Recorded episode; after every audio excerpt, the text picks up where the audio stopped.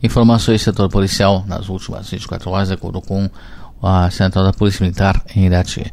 Do dia 1 para o dia 2 de março, em Rebouças, nós não tivemos ocorrências.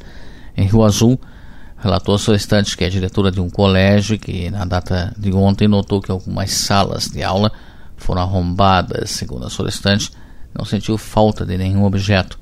Relatou ainda que não possui câmeras de segurança no local, mas foi orientada às medidas cabíveis. Em Fernandes Pinheiro, compareceu ao destacamento de Fernandes Pinheiro, uma pessoa qual é secretário de Meio Ambiente do município, e relatou que na manhã de ontem foi constatado o furto de aproximadamente 800 metros de fiação elétrica pertencentes ao sistema de iluminação do Parque da Prainha, orientado mesmo quanto aos procedimentos cabíveis.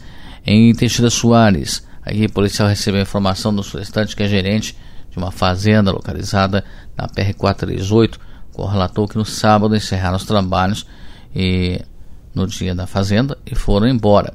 E que na segunda-feira, ao retornarem para iniciar os trabalhos, notaram então que alguns objetos haviam sido furtados, bem como algumas máquinas danificadas. E que esse fato ocorreu entre sábado, após as 18 horas, e segunda-feira, às 7 horas da manhã.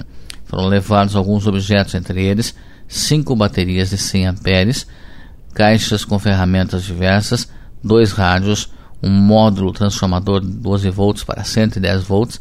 Relatou ainda que há duas semanas já haviam dado falta de um pulverizador costal e um motor elétrico de 2 HPs. O solicitante foi orientado às medidas cabíveis.